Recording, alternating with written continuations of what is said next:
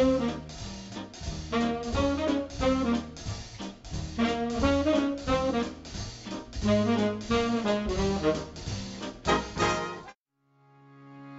Hola, ¿qué tal? ¿Cómo están? Bienvenidos al podcast de asesoría para pacientes con enfermedades hepáticas. Soy el doctor Norberto Chávez Tapia, soy gastroenterólogo y hepatólogo. Y en este podcast vamos a hablar acerca de las problemáticas continuas y cotidianas que tienen los pacientes con enfermedades hepáticas. Este es un podcast que está dirigido no solo a los pacientes, sino también a los familiares de las personas que tienen enfermedades hepáticas, con el objetivo de darles información que les ayude a entender mejor la enfermedad, que les ayude a que junto con su médico puedan tomar mejores decisiones y de esta manera tratar de que las enfermedades hepáticas se puedan tolerar de mejor manera. En esta ocasión vamos a hablar de un tema que me enviaron a la página, a la página que tenemos de las enfermedades gastrointestinales, que es www.esmigastro.com y que habla acerca de la utilidad de las vitaminas para el manejo del hígado graso. Bienvenidos. Pues bien, en esta ocasión vamos a hablar acerca de un tema que me enviaban a través de las redes sociales, bueno, a través del sitio web, acerca de las vitaminas en personas con hígado graso, lo cual me pareció, si bien un poquito limitada la pregunta, me parece muy importante porque es algo que todos pensaríamos que es de utilidad y vale la pena discutirlo. Antes de eso, les voy a recomendar que descarguen este podcast de manera automática, ya sea a través del icono de podcast de su dispositivo de la marca Apple, su teléfono, su iPhone, su iPad, su iPod, etc.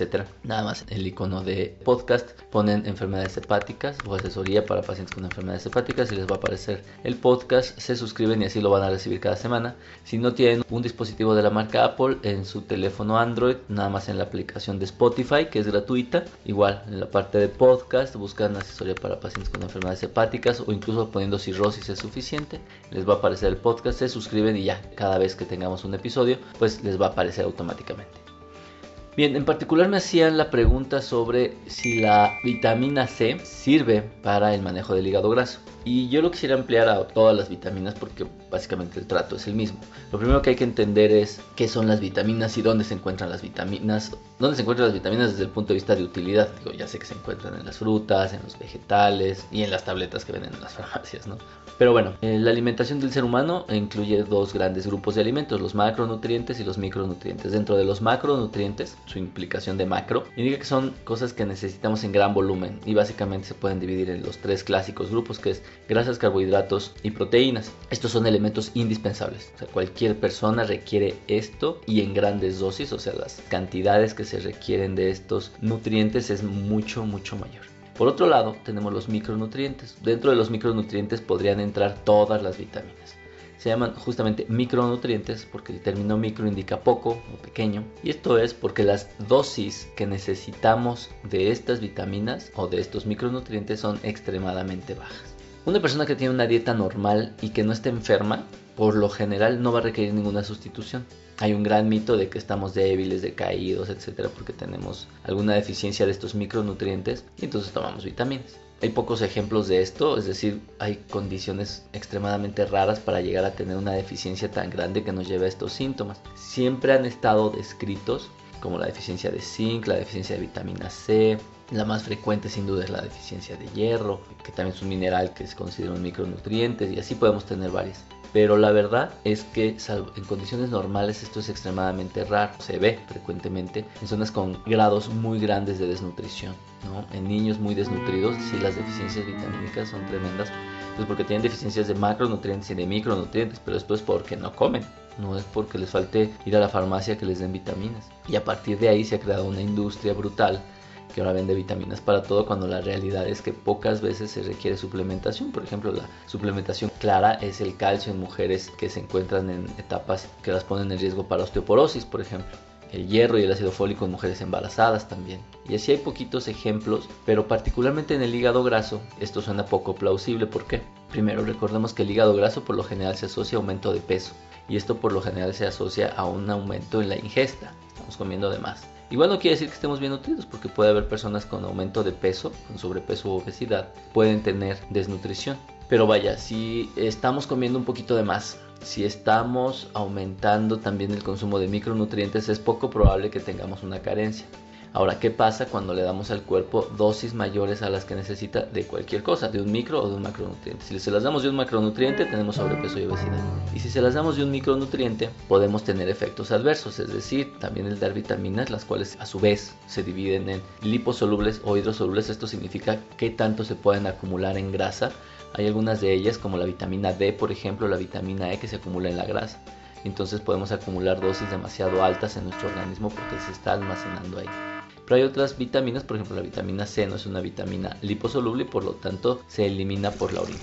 No existe un mecanismo a través del cual la vitamina C ayude a la célula del hígado a deshacerse de la grasa. Es decir, la vitamina C es un cofactor que puede ayudar a la utilización de algunos macronutrientes y algunos procesos celulares pero realmente no va a facilitar la eliminación de las gotas de grasa que tienen las células hepáticas. Tampoco mejora la utilización de la insulina, por ejemplo, ¿no? que es otro de los mecanismos. Y la verdad es que hoy por hoy no hay ningún estudio en el mundo que haya demostrado la utilidad de ninguna vitamina.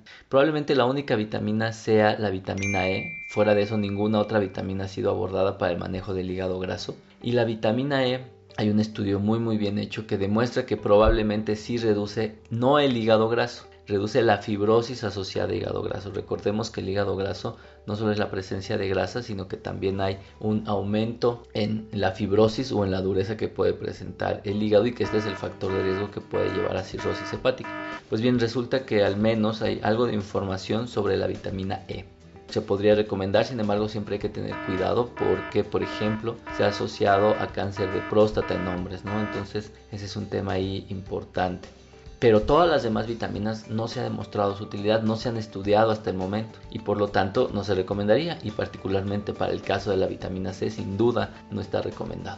Ahora aquí la pregunta es, bueno, ¿y qué pasa si yo tengo hígado graso? Que esto ocurre en uno de cada tres mexicanos. ¿Vamos a estar tomándole o indicándoles a todos vitamina E? La respuesta es no porque muy probablemente estemos sobretratando a 9 de cada 10 de estos pacientes, es decir, 9 pacientes de 10 que tienen hígado graso no van a necesitar ningún tipo de tratamiento de este tipo. Y entonces obviamente pues nada más estamos poniendo sustancias en nuestro cuerpo que también tienen efectos adversos que si bien son raros están descritos, además de aumentar el costo ¿no? de, de la atención. Sin duda es bien importante que si vamos a solicitar un tratamiento para el hígado graso, Primero debemos de acudir con un hepatólogo para que nos ayude a saber si tenemos fibrosis o no. Recordemos que este es el elemento más importante. Si el paciente tiene fibrosis hepática, muy probablemente sí requiera un tratamiento más intensivo de la enfermedad que quien no la tiene. Y obviamente después de saber si se tiene o no fibrosis hepática, lo más importante pues es empezar por el principio. Es decir, trabajar con los macronutrientes, reducir o acudir con el nutriólogo para que nos ayude a reducir nuestra ingesta nutricional, nuestra ingesta de alimentos, favorecer la actividad física, lo cual sí se ha demostrado de manera segura que reduce la fibrosis hepática y reduce también la grasa dentro del hígado y lo puede volver completamente reversible. A diferencia de la vitamina E, que su principal utilidad puede ser la reducción de fibrosis. Entonces, con esto yo quisiera resumir lo siguiente. El uso de vitamina C, C de casa, en personas con hígado graso no está recomendado. El uso de cualquier otro tipo de vitamina tampoco está recomendado para pacientes con hígado graso, salvo pacientes que tengan fibrosis hepática, en los cuales la vitamina E pudiera ser de utilidad. Digo pudiera porque siguen faltando estudios al respecto, pero vaya, existe cierta evidencia que indica su utilidad. Pero esto siempre debe realizarse bajo vigilancia médica. No se recomienda la utilización de vitamina E a todas las personas que tienen hígado graso porque los vamos a exponer a algunos efectos adversos como el cáncer de próstata. Y no nos olvidemos que el manejo se basa en la reducción de peso corporal, así que por favor, si ustedes tienen hígado graso, no se automediquen. Creo que vale más la pena hacer todos los esfuerzos que desean o que quieren poner para reducir esta enfermedad con la dieta y con el ejercicio y con la reducción paulatina de peso y segura de peso. Y esto le va a ayudar muchísimo.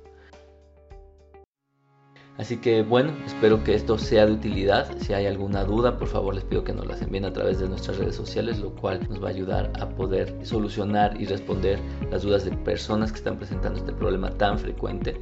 Y pues nada más, les agradezco mucho que hayan escuchado este programa. Si consideran que es de utilidad para alguien que ustedes conozcan, pues pido que se los compartan, que se lo hagan llegar. Y nos escuchamos dentro de dos semanas. Hasta luego.